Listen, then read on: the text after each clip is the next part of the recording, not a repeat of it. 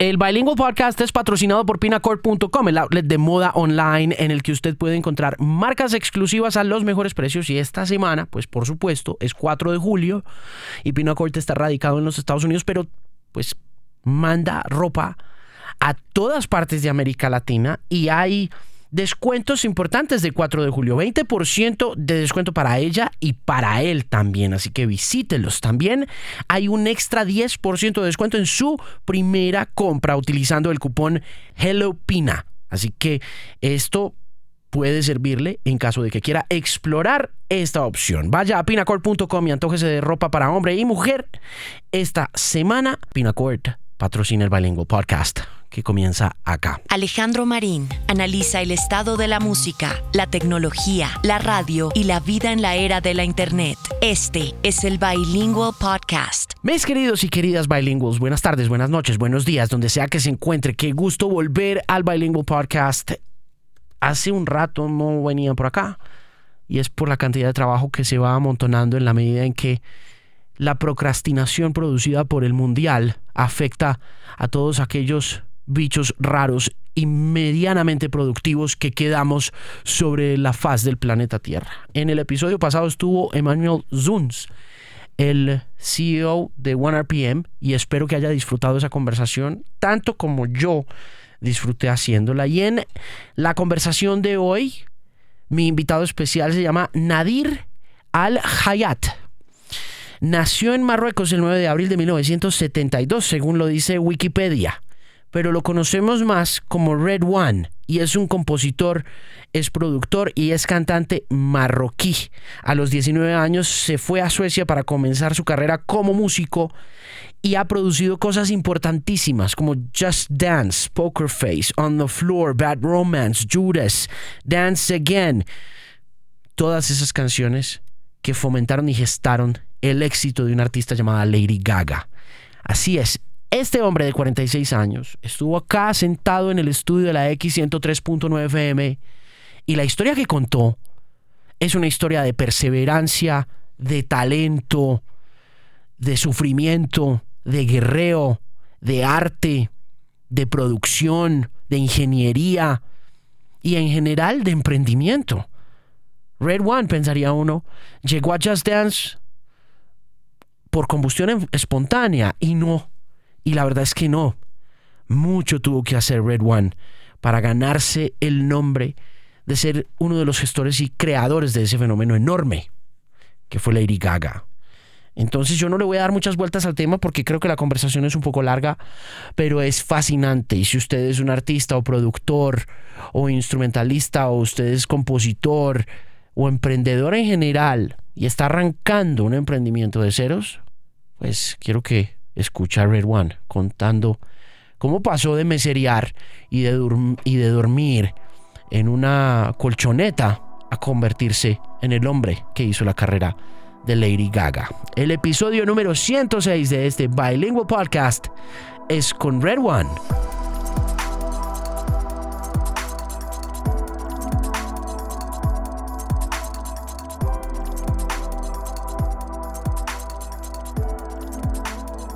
Bueno, ¿y usted por qué habla también español? Porque soy de Marruecos y del norte de Marruecos y ahí vimos cerca de España. Ok. cerca de España y vamos a películas españolas y todo. ¿Y se crió en Marruecos toda la vida o? Bueno, nací en Marruecos y cuando tenía 19 me fui a Suecia. Ok. Sí. ¿Y en Suecia qué estudió? Estudié música. Música, sí, sí, sí. Y pero, fue, fue, muy duro porque yo de Marruecos tenía solamente sueños de ser grande y todo y hacer historia, pero cuando fui a, Suecia fue muy difícil. ¿Qué fue lo más difícil de, de, Suecia? Muchas cosas, que la, la, no conocía a nadie, solamente dos personas así marroquíes que viven allí y bueno, no fue tan fácil y, por ejemplo tenía, bueno, estaba viviendo con un amigo de mi hermano y, él creía que podía solamente estar ahí unas, unas semanitas y me voy a decir que no puedo hacerlo. Pero yo la, la última cosa que, pensaba es volver a Marruecos, ¿entiendes? Entonces estaba allí y, me dijo, es que no puedes estar aquí, tienes que irte. Entonces me fui a, llamé a, a otro amigo y él, eh, trabajaba en un, un restaurante y me, me tocaba dormir en el suelo, Sí. en la cocina, Mm. eh, y no tenía papeles tampoco, Sí. y, todo fue, fue, fue muy difícil. Tiene que ser muy difícil ser inmigrante ilegal en Y- Suecia. Exacto, y, y muy, ¿No? hace mucho frío allí. Sí. Mucho- no puedes, no puedes dormir outside, eh, eh, No, no, fuera. outside, no se puede. No se puede. No, es complicadísimo. Es complicadísimo. Porque a mí me tocó la inmigración ilegal, pero en el sur de la Florida, en Miami. Ok, ok, ok. Y ser ilegal en los 90, pues era, estaba mal, pero no era como, ¿no? Y, y- y no estaba, y yo sí no estaba solo. Yo sí tenía pues a mis padres ahí, ¿no? Ah, ok, eso es muy sus- distinto. ¿Sus papás se quedaron atrás? Sí, no, solamente me, me fui solo, Sí. solo. ¿Le- Entonces, ¿Le, consultó a la familia alguna vez? ¿Cómo consulta cuando estaba en Suecia? Did you ask your parents I'm leaving? Did you say me no, voy? no, no. Sí, sí, sí, sí. Pero eso me costó tres años de hablar con la familia para que de- me dejen ir, porque quería hacer esto. Entonces, ah, después de tres años, desde, des- desde que tenía 16 hasta 19, entonces me dijeron, ¿sabes qué? Tú te vas y haz lo mejor, eres el mejor, un día lo harás, pero trabaja duro. Pues, eh, eh, por eso, cuando me fui y vi que la, la vida fue a todo lo contrario que yo creía, va a ser fácil, yo tengo talento, fue a lo contrario. Entonces, no pude volver. Me dije, yo me haré hasta que muere. Entonces, lo que pasa- Entonces trabajé todo lo que tenía que trabajar haciendo y me, pega- me, me pagaban como nada. Claro. Trabajé de, desde las 6 de la mañana a las 9 de la noche y toda la semana, a sábado, hasta sá- sábado p- podía eh, terminar a las 6, me pagan como 40 dólares en la, toda la, semana. La semana. Sí, ¿Qué año estamos hablando? 91. Sí. Sí. Soy de su época también. Sí. Fui inmigrante ilegal en esa época Sí, también. Sí. Yo llegué a home. Yo, de hecho, estaba recordando hoy que esta semana, hace 27 años, llegué yo a los Estados Unidos. Llegué a estudiar. Sí. Ah, estu- pero sí me tocó high school. ¿Usted ya estaba qué? ¿College? ¿O estaba.? Sí, después del, del bachillerato, de baccalaurea, es el- la- eh, me fui a, Marruecos, a, de- a Suecia. ¿Cómo hacía para repartir el dinero entre lo que pagaba de el rent o lo ¿Sabes que fuera? qué? ¿Sabes? Una cosa es que no... me- mi familia me, me, me dio un poco de dinero. Sí, mi familia. Entonces, eso fue rápido. Entonces, solo yo trabajaba para sobrevivir. Ya está. no, ese dinero no, me, no me quedaba. No podía hacer nada con ese dinero. Con 40. Entonces estaba durmiendo aquí, allá, un amigo, ta, ta, solamente sobreviviendo. Hasta que. Y la cosa que fue muy rara es que después de un momento estaba con un grupo de rock, estaba cantante, cantando, pero nadie sabe. cu- Cuando cantaba en, los, en, los- en unos sitios, la gente siempre me vino para saludarme, que, que voz tienes, un- eres increíble y todo, pero no sabían que voy a dormir en una cocina. Sí, claro. No, no, fue, fue duro, fue duro, pero todo pasó. ¿Y arrancó cantando? Sí, cantando y después eh, hay- había una amiga que me ayudó con los papeles y después me, me fui a una escuela de música que fue muy duro de entrar. Tenían como cuatro- 400 pe- cuatro pe- estudiantes que querían entrar y solamente cuatro entran. Yo est- estuve uno de los cuatro. ¿Cómo hizo? ¿Ah? ¿Qué, qué, qué Eh, requerimientos? eh, yo, yo- es la voz y el instrumento. Yo tenía las dos. La guitarra, pero la voz como el main. Hmm. Y entré con los vocalistas. ¿Qué estaba escuchando en esa época? Escucho todo, pero eh, ro- eh, rock, duro. Estaba oyendo hard rock. Hard rock, como crazy. eh, Sí. Hard rock.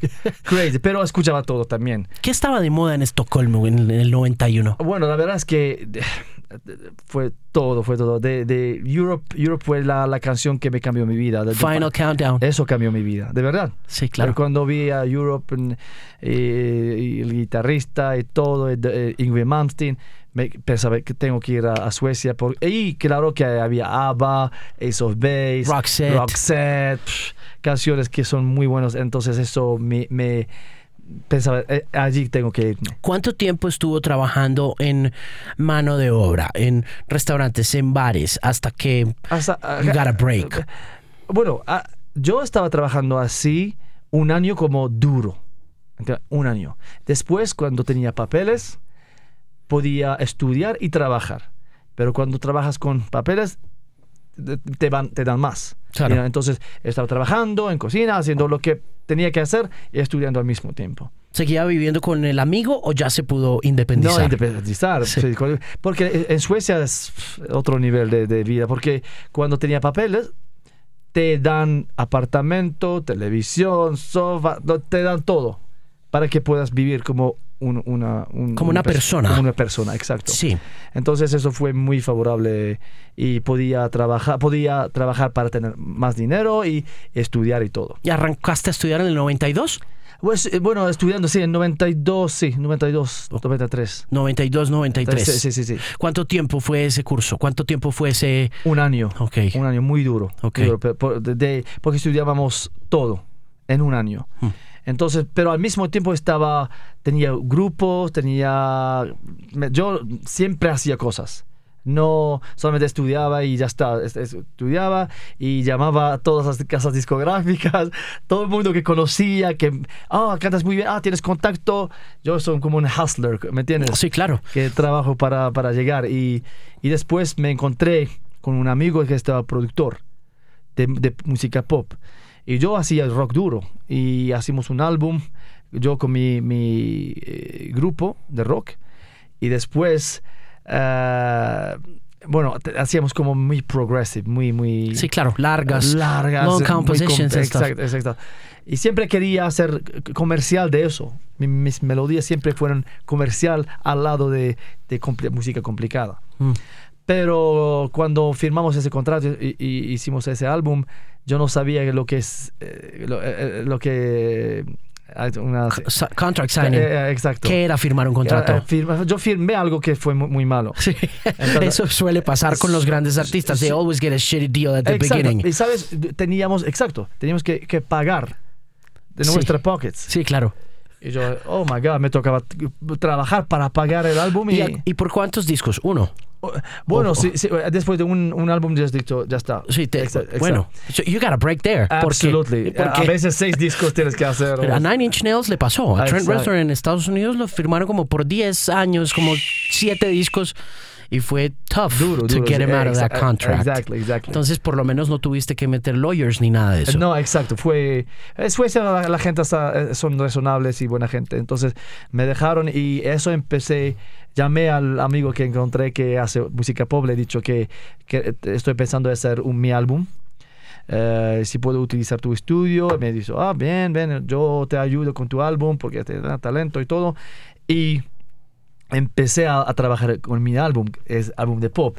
Pero yo sentí que tenía muchísima música para hacer solamente un álbum con un estilo. Tenía muchos estilos. Entonces pensaba, no puedo ser artista ahora porque esa música tiene que salir. Entonces la tengo que dar a mucha, mucha gente. mucha gente que tiene diferentes estilos porque lo tengo todo aquí. Eso, tú te diste cuenta de eso en ese momento. Sí, sí, sí, sí. sí, O sea, dijiste, esto, this music's gotta go to someone Yes, else. absolutely. There's too many styles. Sí. I have so many styles in my head. Sí. ¿Y, qué, ¿Y cómo hiciste? Para Bueno, entregar esa música. Ya, con, con el amigo que estaba produciendo cosas y la primera canción que, que producí o que he escrito con él fue mi canción, pero la- me, me ayudó con la producción porque estaba a ese en ese momento es, él estaba mucho más fuerte que yo en la producción, me ayudó y fue un número uno exitoso en, en Suecia. ¿Cuál? Y es, es de un grupo de chicas que se llama Popsy. Ok. Pues, eh, song- eh, la, la- la canción se llama Joyful Life. Fue mi primer éxito en Suecia. ¿Qué hace a los suecos tan buenos Sí, para el pop? ¿Por qué sí, sí. pasan los años y, Y siempre cada década tienen un, Productor, un suede, un artista. Blue Suede, un Roxette, un, Un Europe, Avicii, un un- Avicii, unos Cardigans. Siempre, siempre. ¿Sabes una cosa? La cultura es muy musical y, y, y dos cosas que, que creo que han... Tres cosas. La, la primera es que todos es obligatorio de, eh, de aprender un instrumento en la escuela cuando es, es- estás niño, de niño. Obligatorio. So, entonces toda la nación aprende la música. Así tienes más eh, posi- eh, posibilidades de, de, de tener músicos en, en tu En, la casa, nación, en el hogar, la casa, en- todos. en toda parte. Eso es primero. La segunda eh, cosa es que viven de, del pop y no se, aman las melodías que les hacen más feliz porque allí hay, hay mucha, mucho frío, Sí. mucho... como, eh, eh, eh, como Oscuridad. medio oscuridad en, el, en medio año es oscuro Sí. y la gente solo trabaja todo lo que hace hace con calidad y la música de, de- de como hay una cosa que se llama uh, Schlager Schlager Festival eh, es como eh, eh, es como uh, Eurovision Right, Eurovision okay. Song Contest un- un co- un TV contest. eh, co- como eso. Y la música de Slager es, es muy, eh, muy muy pop, muy, tiene muchas melodías, es en la cultura. Las melodías son en la cultura. Y la tercera cosa es la perfección. Sí. La nación es, es perfección, como los alemanes. Sí, que cuando, cuando empezaste a estudiar música Sí. y te metiste ya en el mundo de la composición y de la producción con tu amigo en ese estudio, Sí. ¿qué, digamos, puedes rescatar de ese proceso educativo y pedagógico? Que yo, como viniendo de, de- de Marruecos, Sí. de una nación completamente distinta, sí. con una cultura totalmente distinta, exacto. educación diferente, Sí. ¿qué fue lo que primero viste que dijiste, esto me sirve y esto me complementa a mí? Siempre, sí, sí, sí, eso, eso es seguro. La verdad es que yo tenía la, la educación musical de Marruecos, porque en Marruecos oímos todo, de Europa, de África, de Middle East, de Estados Unidos, Latinoamérica. Amamos la música mundial. Entonces eso me sirvió. Y pero lo que aprendí en Suecia, la perfección. La perfección y el profesionalismo de nunca se hace algo, ah, esta suena bien, suena, no, no, no, no. Lo haces hasta que suena perfecto. Las frecuencias, el, kick, cuando utilizas un kick, no solamente, ah, tengo un kick, lo, lo utilizo. No, no, ese kick tiene que servir en el sonido, de the picture, eh, eh, el, diseño de la canción, del sonido de la canción.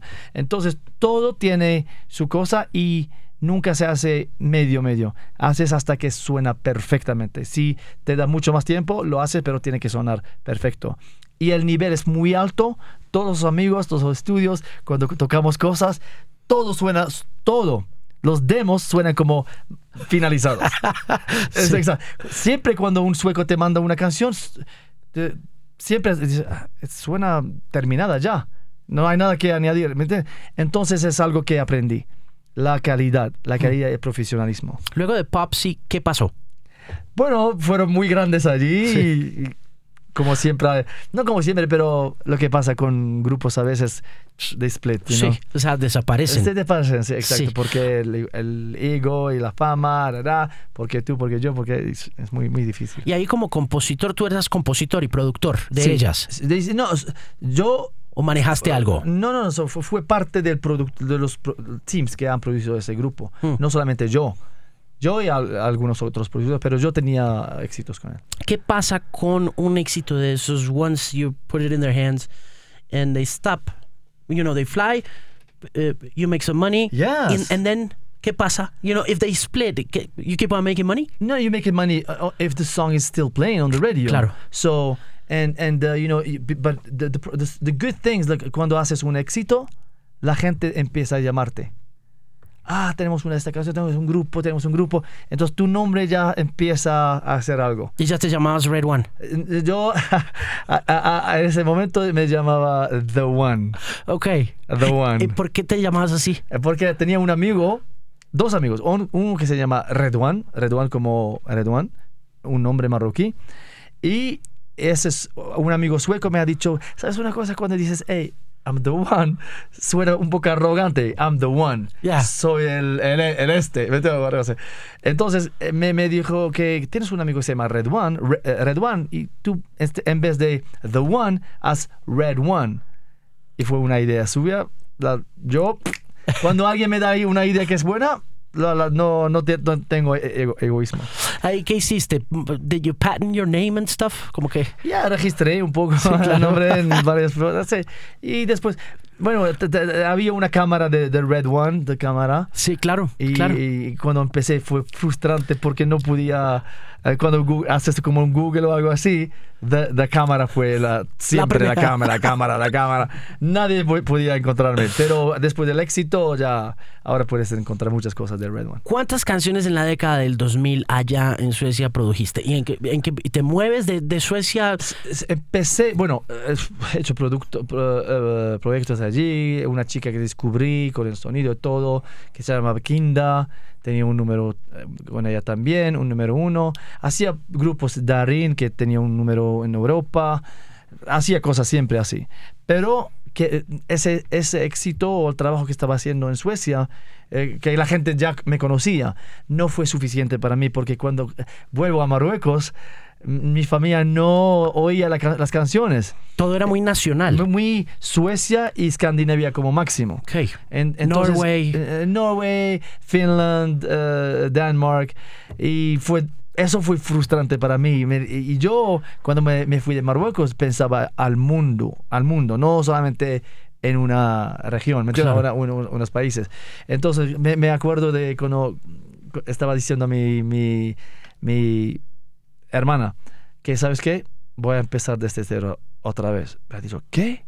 Yo me voy a los Estados Unidos y empezaré desde cero. Me ha dicho, no, es que hace años que estabas trabajando duro para llegar y ahora que vives con la música y todo.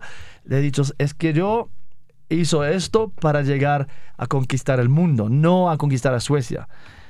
Y me ha dicho, ¿sabes qué? Haz lo que tú sientes. Entonces me fui, empecé a ir a Suecia, a, a- a Nueva York, ir, volver, ir, volver. Y, y tenía un amigo sueco que tenía un estudio allí. Y le pregunté, le pregunté, es que si es posible dormir en el estudio. Y, y utilizo el estudio si es posible. Me ha dicho, ok, lo puedes dormir allí, en el suelo. Yo Otra no- vez. Nunca tengo el ego. El ego, aún no, no tengo el ego. Aún no tengo, es que, eh, no. Yo me... ¿Me entiendes? Como un chameleon. Sí, sí, sí, Te mimetizas bien. Eh, exacto, bueno, estoy en Marruecos, juego el fútbol con gente del street, y no, no importa, ¿me entiendes? sí. Y eso, cuando empecé, fue duro también, porque la gente no, no me daba oportunidad. Pues sí, Estados Unidos no es otro nivel. Suecia. No es Suecia, no. Y te dicen, ah, ¿qué es esa, esa música? No está bien, va, va, eso no va a funcionar. Todos te dicen, esto nunca va a funcionar aquí. Entonces yo... ¿Qué, qué año te fuiste para Nueva York? La Eh, empecé a, a ir 2001, 2, 3, era- pero al 3, 4 ya me quedé. ¿Estabas, ah, fuiste after 9-11? Eh, fue- sí, sí, sí, Fue after 9-11. sí, fue un poco... Que también es Sí. un mundo, o sea, Nueva York es distinta es distinta, after ah, sí, 9-11, pues ¿no? sí, la gente fue dura, sí. Muy. Entonces, ¿cuán- ¿te quedabas por cuánto tiempo en Nueva York? me quedé allí. Trabajaba, trabajaba, hacía proyectos que me pagaban lo que pagaba, pero solamente hacía música. Porque allí tenía un poco de nombre de Suecia, un poco de contactos, entonces estaba trabajando bien.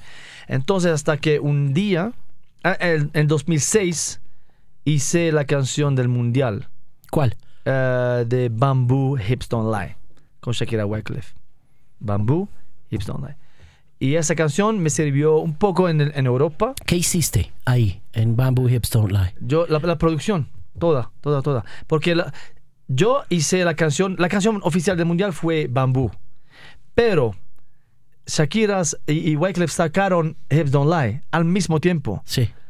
Y el mundial dijo, "Ey, es que tienes que cantar el, el bambú, el, el bambú, ¿me entiendes? Eh, pero ella tenía, entonces yo pensaba, ¿por qué no, hace- hacer, no hacer una mezcla de las dos canciones? Entonces, eh, es lo que hace que ella pueda, pueda hacer, para la Copa del Mundo, puede cantar la canción y al mismo tiempo cantar su canción. Y me dijo, no, es una buena idea. Ella dijo, sí, sí, y la, la, la hice Ok. y la canción del mundial, pero sirvió un poco. Pero en los Estados Unidos en ese momento el fútbol o el soccer no fue grande. Ahora sí, pero antes no fue, ah, fútbol mundial, no, no, no, whatever. Yo estaba trabajando duro hasta que un momento en el 2007, en, en New Year's Eve, en la, no- na- el fin del año, eh, eh, yo me casé el 2006 y mi mujer me fue, eh, fue conmigo a, a- nos hemos ido a- ¿Chica de dónde? ¿De dónde era la chica? ¿O Marroquí, la chica? marroquí, pero nació en, en- en Holanda. Ok. ¿Y se conocieron en Nueva York? No, nos conocimos eh, eh, cuando vivía en Suecia. Ok. Suecia, teléfono, eh, un- de- teníamos una amiga en común Ujú. que nos hizo el contacto y estábamos hablando en teléfono mucho, mucho tiempo y fue, fue mi mujer. ¿Y sigue siendo la chica? No. Sí, sí, sí. sí sí. ¿Sigue siendo la esposa? Sí, sí, sí. sí. ¿Cuánto llevan casados? Bueno, es- juntos desde el 2001 Ok. y casados desde 2006. ¿Y qué tal? ¿Bien? Bien, tenemos dos hijos y, y bien. Ok. Bueno, hay altos y bajos, pero Sí, estamos sí. juntos, es mi mujer, es mi- nuestra mi Y familia. entonces en 2007, luego Eh, de eh, que te casas, ¿qué eh, pasa? eh, El final de- del año de 2006 al 2007 es la primera vez en mi vida que sentí, porque, ¿sabes? Vivíamos en, en una, un, un one bedroom y teníamos solamente un, un em, inflable, como eh, una cama inflable. Sí, Eso lo teníamos. Eso era todo. Eh, y un, un televisor. sí. Entonces, yo todo ese tiempo, eh, me acuerdo que estábamos vi- viendo una película de eh, Russell, eh, es, eh, ¿cómo se dice? Eh, Russell Crowe, que se llama Cinderella Man. Cinderella Sí. Man. Sí. Eh, Un boxeador que fue muy grande y después psh, tenía un bajón y no tenían dinero. Y cada vez que, que él fue, estaba intentando de con- con- eh, convencer a, a su ex manager, por favor, dame una oportunidad. Solamente necesito un one fight. La voy a ganar. Solamente para comprar eh, milk, eh, leche y, y para casa. Y, fue difícil. Y cada vez que él volvió a su casa, su mujer, cuando él abría la puerta, su mujer le preguntó, ¿No fight today? Y él dice, No fight no today." fight today.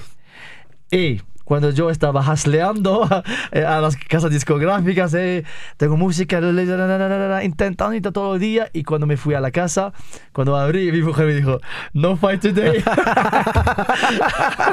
Le decía, no, No fight, fight today. today. Pero estaba eh, sonriendo de eso, ¿me entiendes? Es- Claro. como fue irónico. Me estaba ayudando mentalmente y todo. Claro. Y lo que pasó es que en ese momento, el 2006-2007, eh, en el fin del año, la primera vez que sentí que ya está, no puedo hacer esto. You were gonna give up. I give up. De- estaba llorando porque vi la, la película de Selena. Selena y fue muy emocionante y empezamos, empezábamos las- los dos a llorar. He dicho que es que es increíble, que sé que tengo el talento, pero nadie me da oportunidad. Y ella me dijo algo que fue muy especial, que fue muy eh, decisivo. Es que me dijo que, ¿sabes una cosa? Es que no estamos en guerra, no estamos en eh, enfermo, no, eh, No tenemos hambre. a- hambre. Es que la verdad es que no teníamos dinero. Ya está. Y estamos dos, dos meses sin pagar la, Sí. el alquiler. Me dijo, ¿sabes una cosa? Mi hermana sé que ha ahorrado, tiene algo que yo lo puedo... eh, como a- a- pre- pre- presta- Sí, sí, be- be- Pedir prestado, sí. eh, sino prestarnos un poco de dinero. Y nos y la llamó y me ha dicho mi mujer le, le voy a hablar con ella y intentaremos tres meses. For luck por suerte. Si algo pasa bien. Si algo no pasa tú eres tú tienes un nombre en Suecia en Europa. No vamos a, a- siempre hay- hay- Esperanza. esperanza Eh, tres meses y saber esos tres meses me dieron energía entonces le dije ok nos, de- nos, eh, nos han prestado 3.800 euro- eh, dólares. Dólares. Y yo pensaba, ok, tres meses, muy bien. Y hice un, un remix para J-Lo, for, for Epic. Sí. Y ¿Cómo te llegó esa oportunidad? O sea, eh, eh, eh, uno de los A&Rs me llamó, hey Red, porque me, me estaban dando trabajos que no em, estaban grandes, solamente trabajos que me intentaban conmigo, pero nunca me dan, porque los grandes productores te llevan los, los pro- proyectos. Pero ese me dijo, "Ay, hey, ¿puedes hacer un remix? He dicho, sí, sí, inmediatamente.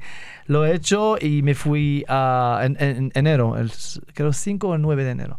Me fui a, a él y les, les to- le- les toqué la canción. Me dijeron, ¿sabes una cosa? Es, es muy buen re- re- remix, pero Marc Anthony ya lo ha hecho en salsa. ¿Qué hiciste? ¿Qué hiciste? sí. Este, esta canción, la, el remix de que hiciste.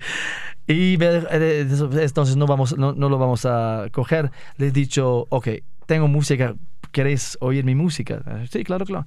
Toqué la música, me, me dijeron, ¿sabes una cosa? Tenemos una, una chica que acabamos de firmar que puedes intentar algo con ella. Intenté, les he dicho, ok, puedo empezar hoy. Entonces, empecé con ella unos cinco días, he hecho cinco canciones. ¿Qué canciones tenías? Eh, ¿Cuáles fueron las primeras cinco? eh, la, so- eh, la primera fue Wine Up Ok. con Cat de Luna. Ok. Wine Up, Wine Up, Up, oh yeah. Bueno, la, la verdad es que el, el director de la, de la discográfica de Epic les dijo al, al artista y al manager, eh, trae al productor y venís y, y sabes cuando me, me fuimos al, al, al Record Label, él dijo, trae toda la compañía. Toda la compañía de Epic vino a escuchar esa música. Les toqué, pum, está- y el, el jefe estaba como bailando. En el medio de la canción me dijo, un segundito. Yo paré la, ca- la música y me dijo, eres un genio. Toca la música. estaba tocando, tocando, ta, ta, ta, ta, ta. Y toqué la segunda canción y después me dijo, ven aquí. Eh, ha dicho todo el mundo, Red One, y estaban aplaudiendo. From now on, this is my guy, ¿Quién era él? Charlie Walk. Ok. Charlie Walk. Le- eh, les ha dicho que from now on he's my guy. Eh, y, y les toqué más canciones. Les ha dicho, es que tú no, no solamente has hecho canciones buenas, has, has hecho un estilo para esa chica que no teníamos. Eh, y les, le dijo al, al, al team, págale por todo el álbum.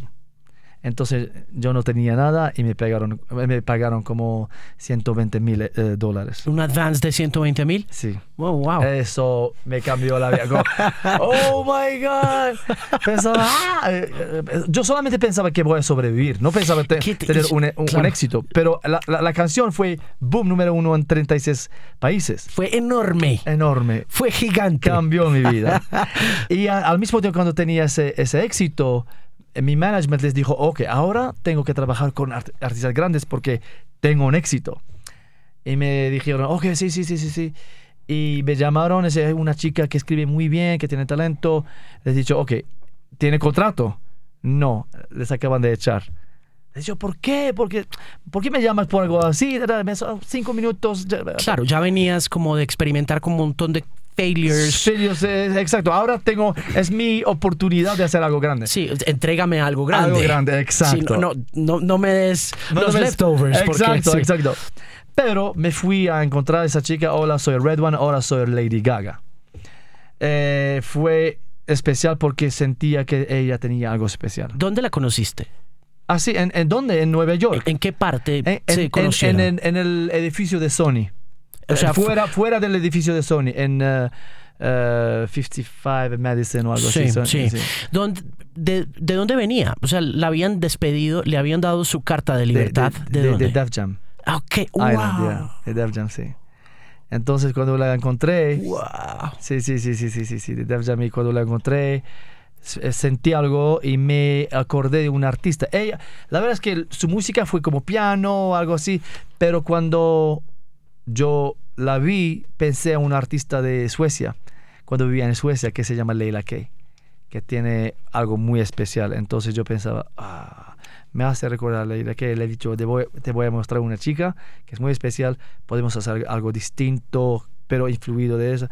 Me ha dicho, ok, I'm open, y fue el, el sonido de Lady Gaga. Gaga, como dices, cuando Gaga empieza a aparecer en la prensa, en los pequeños lugares reseñada en, en, en los Lollapaloozas, en los South by Southwest, cuando ella empieza a aparecer en los bares, en los clubs, Sí. she doesn't sound at all like what you made her sound like. La verdad es que... Muy dis- ¿no? Era muy distinta a Gaga antes y después de ti. Bueno, la verdad es que yo lo, lo de- lo que sé de antes es cuando tenía el contrato con Def Jam. Conmigo he hecho la música y ya eh, tenía contrato. Y yo hablé con Akon, porque estaba trabajando con Akon. Fue el más grande del mundo en ese momento. Akon, el descenden- ¿de dónde es que es Akon? Akon, el africano, Africano. que había hecho Solo Only. es Lonely, muchas. un- Cada canción que, que hacía fue Smack That All on the Floor, Smack Sí, That. con Eminem. Con Eminem, to- todo. Todo que tocaba fue número uno. ¿Y por qué se- y llegaste a él porque él estaba Está- es- es- Making él estaba el mejor del mundo, el más grande del mundo y teníamos un amigo en común, entonces yo toqué mi música y él ha escuchado a Wine Up, le gustó, entonces estaba, eh, hicimos una compañía, yo y Akon, que se llama Red One Convict. Convict Music. of course Red One. Entonces, Red One Convict, Red One Convict. So, so uh, that's why, oh, Red One Convict Gaga. You know, oh, eh, you know, on Just Dance. Un big shout out al at the very beginning. Yeah, la primera canción que salió fue mía, eh, los cinco primeros. Eh, pero, eh, y, y cuando hablé con Akon, eh, y ya Akon me dijo que yo estaba trabajando con eso, Just Dance, Poker Face, Love Game, eh, todas las canciones, me dijo, ok, porque ya tenía contrato con una compañía que se llama Streamline Pequeña eh, bajo de Interscope, pero muy pequeña, no tenía nada. Pero cuando eh, Akon le he dicho, ya, signó, eh, ya ah, ah, firmado con, con esa compañía, Interscope, y, y Akon es un, un gran amigo de Jimmy Iovine, que es el dueño de Interscope. Le he dicho, "Ha- hay que empujar esto. Me dijo, ok, cuando terminas las canciones no les das a ninguno. ¿Se las De- entregas a, a- a él? a- para que se las lleve a eh, Jimmy. eh, me, me- me dijo, yo y tú nos vamos a Jimmy Iovine y tocamos las canciones para darle la... la eso es lo que pasó. ¿Cuántas canciones fueron en, Teníamos en ese momento? siete, siete. La- y estas son las siete de Gaga. Sí. ¿Y te vas para qué? ¿Para LA? No, Oh. yo, yo, yo, yo ya, ya vivía en Los Ángeles. Ah, yo, ya estabas en yo Los y Ángeles. Gaga hemos decidido de ir a, a vivir a Los Ángeles. Ok. Cuando tenía contrato, yo empecé y, y Akon fue amigo de Jimmy Iovine, me dijo, Los Ángeles sería bueno para ti. Entonces me fui a Los Ángeles. ¿Cuánto se demoran produciendo juntos? How do you get together? I mean, Yo- cuando, yo tú, cuando tú llegas like creatively con Gaga, what's that process like, I guess? You Es know, my- muy fácil. Muy. en- en- al principio, antes de que Gaga fue eh, superstar. Fue muy fácil porque yo. cuando. Ok, cada. En ese momento yo, mi nombre estaba por todas Bubbling partes. up. Entonces yo la traía conmigo en cada sesión. Porque su, su, su estilo de escribir letras es, es, la mojo- es la mejor que yo trabajé en mi vida como letra, letrista. Entonces yo cada sesión que, haba- eh, que hacía la traía conmigo. Entonces la gente empezaba a oír a Gaga, esa Gaga, Gaga, Gaga. Y siempre he dicho, Akon, la tienes que dar una oportunidad. Es increíble. Entonces estábamos escribiendo yo, ella y Akon eh, unas canciones para The Pussycat Dolls, para Jimmy Claro, Iovine. claro. Y Love Game. Love Sí. Someone Play a Love Game. Y Let's Play a Love Game. Esa canción fue para Pussycat 2 de primera. Y después la hemos cogido a nosotros. Bueno. Y después, eh, cuando, cuando Akon, cuando terminé todas las canciones de Gaga, como el álbum de Gaga, y casi todo el álbum de Gaga, Akon, fu- fuimos yo, Akon y el manager de Akon y mi amigo. Y tocamos la- las canciones a Jimmy Iovine. ¿Y sabes lo que dijo? ¿Qué dijo Iovine? son bombazos esas canciones, pero las quiero dar a, a Pussycat 2. Oh my God. Eh, Echo le dice, no, no, Jimmy, no. Le dice, Jimmy. no, exacto. Don't do it, Jimmy. Exacto, exacto. No, Jimmy es buena. no". Me, me- me dijo, "Eh, eh, tengo un problema con esa chica. Ah, dijo, eh, y dijo, eh, dijo que me, me hace pensar en una chica, eh, eh, Her Highness, que es su excelencia. eh, Madonna. simila- no, eh, No. ¿quién? Eh, Gwen Stefani. Ah. Porque él hizo mucho dinero a esa compañía. Esa. Nico le dijo, no, no, es muy diferente. Tiene su estilo. no, no, no, no". Estaba empujando, empujando. Y Jimmy eso le dijo, ok, sí la, la pongo como prioridad. Tú vas a estar con ella con, en la promoción. Porque con, con es más grande. Vas a hacer la promoción con ella. Y dijo, sí, lo hago. Y por eso Akon dio una parte de todo el proyecto a la compañía de Convict. ¿Me entiendes? Sí. Entonces, eh, yo puedo decir que yo hice las canciones, pero Akon ha hecho algo que cambió todo. Porque si en este meeting Akon no convenció a, a Jimmy Iovine, eso nunca habría pasado. ¿Cuánto tomó convencer a Jimmy Iovine? En ese Que meeting no ya está. Pero, how many hours? Porque No, una, una, una, una hora, una hora eh, y medio. Porque dijo, ah, no, no, y, y- cuando estaba haciendo, y, y cuando tocamos la canción estábamos que- que- como haciendo una, un- un performance. exacto. Fue algo muy especial. Y después, después Jimmy dice, ok, ya. Porque hacemos". él es un stubborn kind of guy. Exacto, es, es, es, es un genio, pero es un stubborn. Si Sí. tiene una idea, es muy difícil de cambiarla. Es difícil sacársela de la Sacársela, cabeza. Fue difícil, pero gracias a Dios todo pasó. Y financió el proyecto Gaga ahí entonces. Exacto.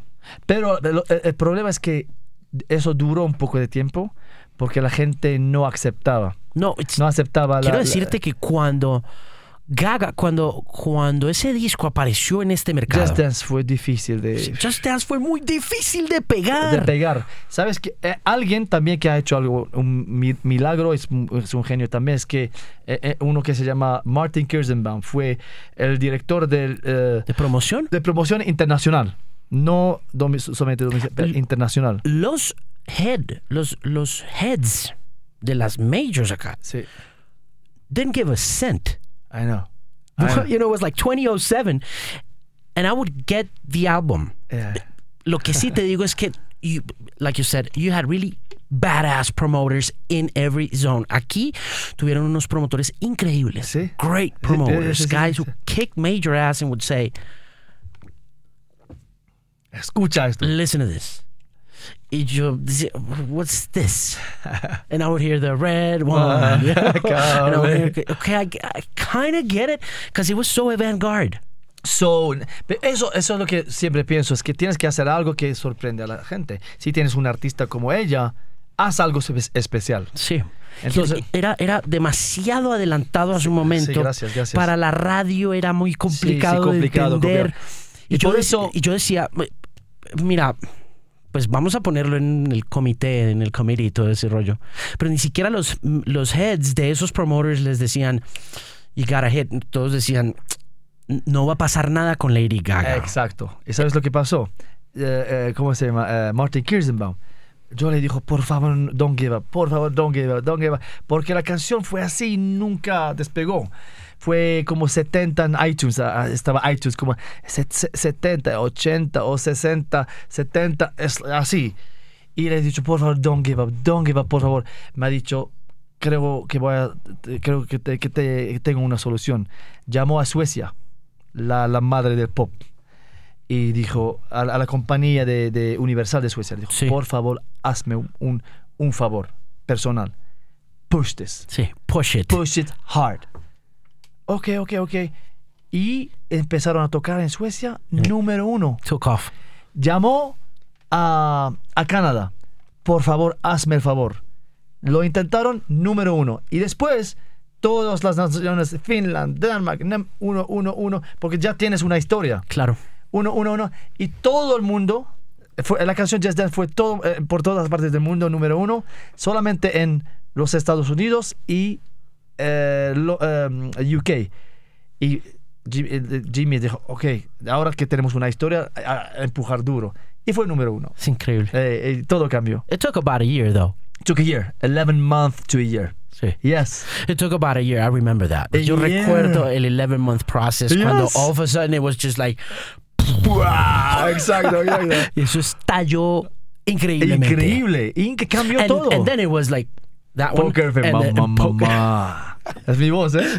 Sí. That's you. Mamá, mamá, yeah. She's got me like nobody. Yeah. ¿Y qué Pero, pero el proceso fue muy, muy fácil. Muy fácil. Cada, cada canción la hemos hecho en una hora o dos horas. Porque fue, fue divertido, no teníamos ninguna cosa. Fue muy fácil, muy, uh, you know, fun. Hmm. Fue muy fun. ¿Hasta qué momento decidiste acompañar a Gaga en su camino? Después de que hicimos, bueno, ya hemos eh, es, eh, como sold, we sold, eh, we sold como 3,5 millones de álbums, es algo muy grande ese momento, y nos dijeron, hey, podéis hacer unas canciones, canciones más. Les, dije, ok, pero ella está de gira, yo me puedo ir a su gira. Me fui con ella en el autobús y hemos hecho Bad Romance. Boom. Pero eso hemos hecho Alejandro en Ibiza. Boom. Entonces, cuando salió Bad Romance, y Alejandro de 3,5 eso fue como un Fame, Fame Master. Sí, claro, claro. 20 millones de álbum. Claro. Me de, de 3,5 a 20 millones de álbum. Fue un bombazo después de eso. Y ya está esa historia. Pero después la cosa fue muy difícil. Mucha gente, mucha gente en, en between, mucha gente que se crea. Ah, ¿Me entiendes? Es la fama. Sí, Entre, entre los, lo, lo creativo. sí. Qué lástima Qué eso, ¿no? lástima, qué lástima, qué lástima. Porque ya está, yo, el- el- todo Universal, el, el, el, chairman de Universal, todos, tenéis que trabajar. Yo fui a trabajar en y nadie sale. No es el mismo. Y yo pensé que, que eso no va, va a funcionar. Y dijiste, ok, Ya está, that's ya it. está ya. Eh, porque si no sale, no sale. Por- porque cuando trabajamos es, eh, fue muy divertido. No fue, ah, no sé, no sé, no sé, no sé. Fue just, let's go, this is fun. Pero cuando la presión está muy grande y a veces el artista tiene, no sé si esto bien, no confía como En confía sí antes, misma, sí. porque eh, eso empieza, y eso es lo que pasó ya. Y creo que se nota, ¿no? Se nota, sí. Los Lo- números lo, lo dicen. Los números lo dicen, el disco lo dice también. Sí. El disco, oye, el disco nuevo es un disco que uno quisiera disfrutar como disfrutó el Fame. Pero ¿no? sabes una cosa, voy a decir algo. Que me llamó ese último álbum. Me dijo, Red, es que tenemos que trabajar. Los éxitos hemos hecho juntos. De hecho, ¿sabes qué? Lo intentamos otra vez. Lo hemos intentado y estamos haciendo música increíble. Qué de bueno. verdad. Pero algo pasó. Y dijo, no, voy a hacer otro estilo. Como more country, Mm. como yo pensaba, ¿por qué? Ya tenemos algo que va a sorprender al mundo. Y la verdad es que las, la casa discográfica, los, los amigos de la radio, cuando lo oían, eh, una canción, por ejemplo, que se llama um, Frankenstein, podía sorprender al mundo. Y los fans de Gaga seguramente que iban a volver locos. Pero eso no pasó. Hmm. Y decidía de hacer algo, otra cosa y ya está. Es increíble porque de todos modos, en ese proceso de creación Ajá. de Gaga, siento lo que te decía hace un rato, que le definiste una línea estética a ella, no, no solo desde el recording, recorded music aspect, sino como que the Impacto. persona. Sí, exacto. Gaga as The a vision, person. the sí. vision, exacto. It was, it was you. It was, you know, como channeling. Her eh, crafts. This- yeah, sí. Exacto, exacto. Y eso, eso es lo que pasa de verdad, que sí, Y ahora, ¿y ahora en qué estás? ¿Qué, qué ha pasado luego de eso? Después de Gaga y todo eso. hice muchos números unos en el mundo y tenía un break como de dos años. Me fui a Madrid a vivir allí. Sí. Eh, hice la, la canción de la Real Madrid, el himno del Madrid, como algo que como fue como un sueño mío desde que fuera pequeñito. Y lo hice con todo el equipo del Madrid. Ujú. Eh, fue, eh, y gracias a Dios que, que cuando hicimos esa canción empezaron a ganar los Champions y todo. Desde, desde ese momento siempre ganan todo. Mira, que tienes un ángel ahí acompañándote. sí, sí, o sea, como que la, la suerte te ha acompañado, ¿no? Sí, en, en- en el, camino. Madrid, sí, sí, sí, sí, sí. Claro que tienes que... Pero eh, hay ups and downs en todo, ¿me entiendes? No, nada es perfecto. Entonces eso lo que hice y volví a, aquí, a, a- no, a, a Los Ángeles y empecé a hacer música. Estás viviendo en Los Ángeles. Sí, sí, live sí, LA. Sí, sí, sí. sí. Ok. Y ahora estoy haciendo mi proyecto también. Eh, estoy trabajando con Yankee, con Enrique Iglesias, con gente, con nuevos artistas que tengo yo. Eh, ¿Qué sientes que va a pasar con el urban, con el, eh, con el reggaetón latino, con, con el urban latino? lo que creo que creo que va a explotar aún más, porque acaba de empezar. Y, y- y la calidad es muy importante, que, que se mantiene la calidad. Porque el mundo necesita este ritmo, el mundo se necesita este, este feeling. Porque todo lo que está pasando en el mundo con las guerras, los políticos, el, el dinero, tal, entonces es el momento perfecto para que la gente se siente algo positivo. Este Sí. ritmo latino te hace olvidar todo. Sí, sí. Entonces creo que es, es que es muy bien para la música. Estás metido ahí trabajando en ese círculo. Sí, sí, sí, sí, de verdad. Y me encanta porque eso, con, con- como empecé, como, eh, bueno, pues todo es lo que está pasando ahora. Claro, claro, es que fuiste también hasta precursor Eh, de eh, ese tema. Sí, seguro. Mm, Ese, todo ese sound, ese sonido Mm. latino, rítmico, tiene melodías, tiene todo. Eso fue parte de mí, entonces es perfecto. Lo que está pasando en la música es per- perfecto para mí. ¿Y por qué decidiste venir a Bogotá? Porque, por dos cosas. Es que mm, siempre quería ver a Colombia. Y, y- y tengo un Boom Boom ahora, que estoy trabajando. eh, esa canción Boom Boom con Daddy Yankee y French Montana.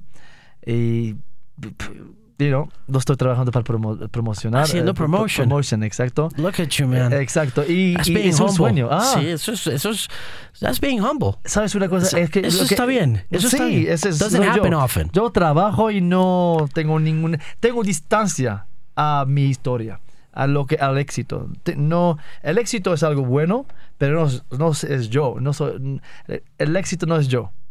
Yo soy yo y el éxito es algo que Dios me dio. Sí. Entonces, yo puedo hacer todo, eh, levantarme muy temprano para ir a un, ra- un radio. A veces hay radios que no son importantes, los hago, no importa, ¿me entiendes? Es increíble. Porque amo lo que hago. Pues bienvenido a Bogotá. Gracias por pasar por aquí por la X103.9. Ha sido un placer conocerlo. Igualmente, Stay hermano. successful, stay Thank humble. you. Thank you, brother. Thank you, thank you, thank Good you, to thank you. Pleasure. Mis queridos amigos, muchas gracias por llegar hasta este momento del podcast. Si lograron hacerlo, escríbame una cartica, mándenme un saludito. Estoy en The Music Pimp en Facebook, estoy en Instagram también como The Music Pimp. Estoy en Spotify como Bilingual Podcast con Alejandro Marín, también en TuneIn y por supuesto en la página web puede encontrar este y muchos otros episodios. Y para encontrarme y para escribirme cosas, pues en Facebook, en Twitter como The Music Pimp, también en Alejandro Marín arroba themusicpimp.com. A todos aquellos que han escrito, se han tomado el tiempo de saludar, un gran abrazo muy grande desde esta esquina de la nación. Y para todas las inquietudes musicales, para todos los temas, visite themusicpain.com, una voz confiable en la música patrocinada por pinacord.com, el outlet de moda online en el que puede encontrar marcas exclusivas a los mejores precios y esta semana puede encontrar descuentos de hasta el 20% por ser 4 de julio, además de un 10% de descuento extra en su primera compra utilizando el cupón Hello Pina. El Bilingüe Podcast es patrocinado oficialmente por pinacord.com. Antójese de ropa para hombre y para mujer y disfrute su paseo por pinacord.com, patrocinador oficial del Bilingüe Podcast en themusicpin.com, una voz confiable en la música.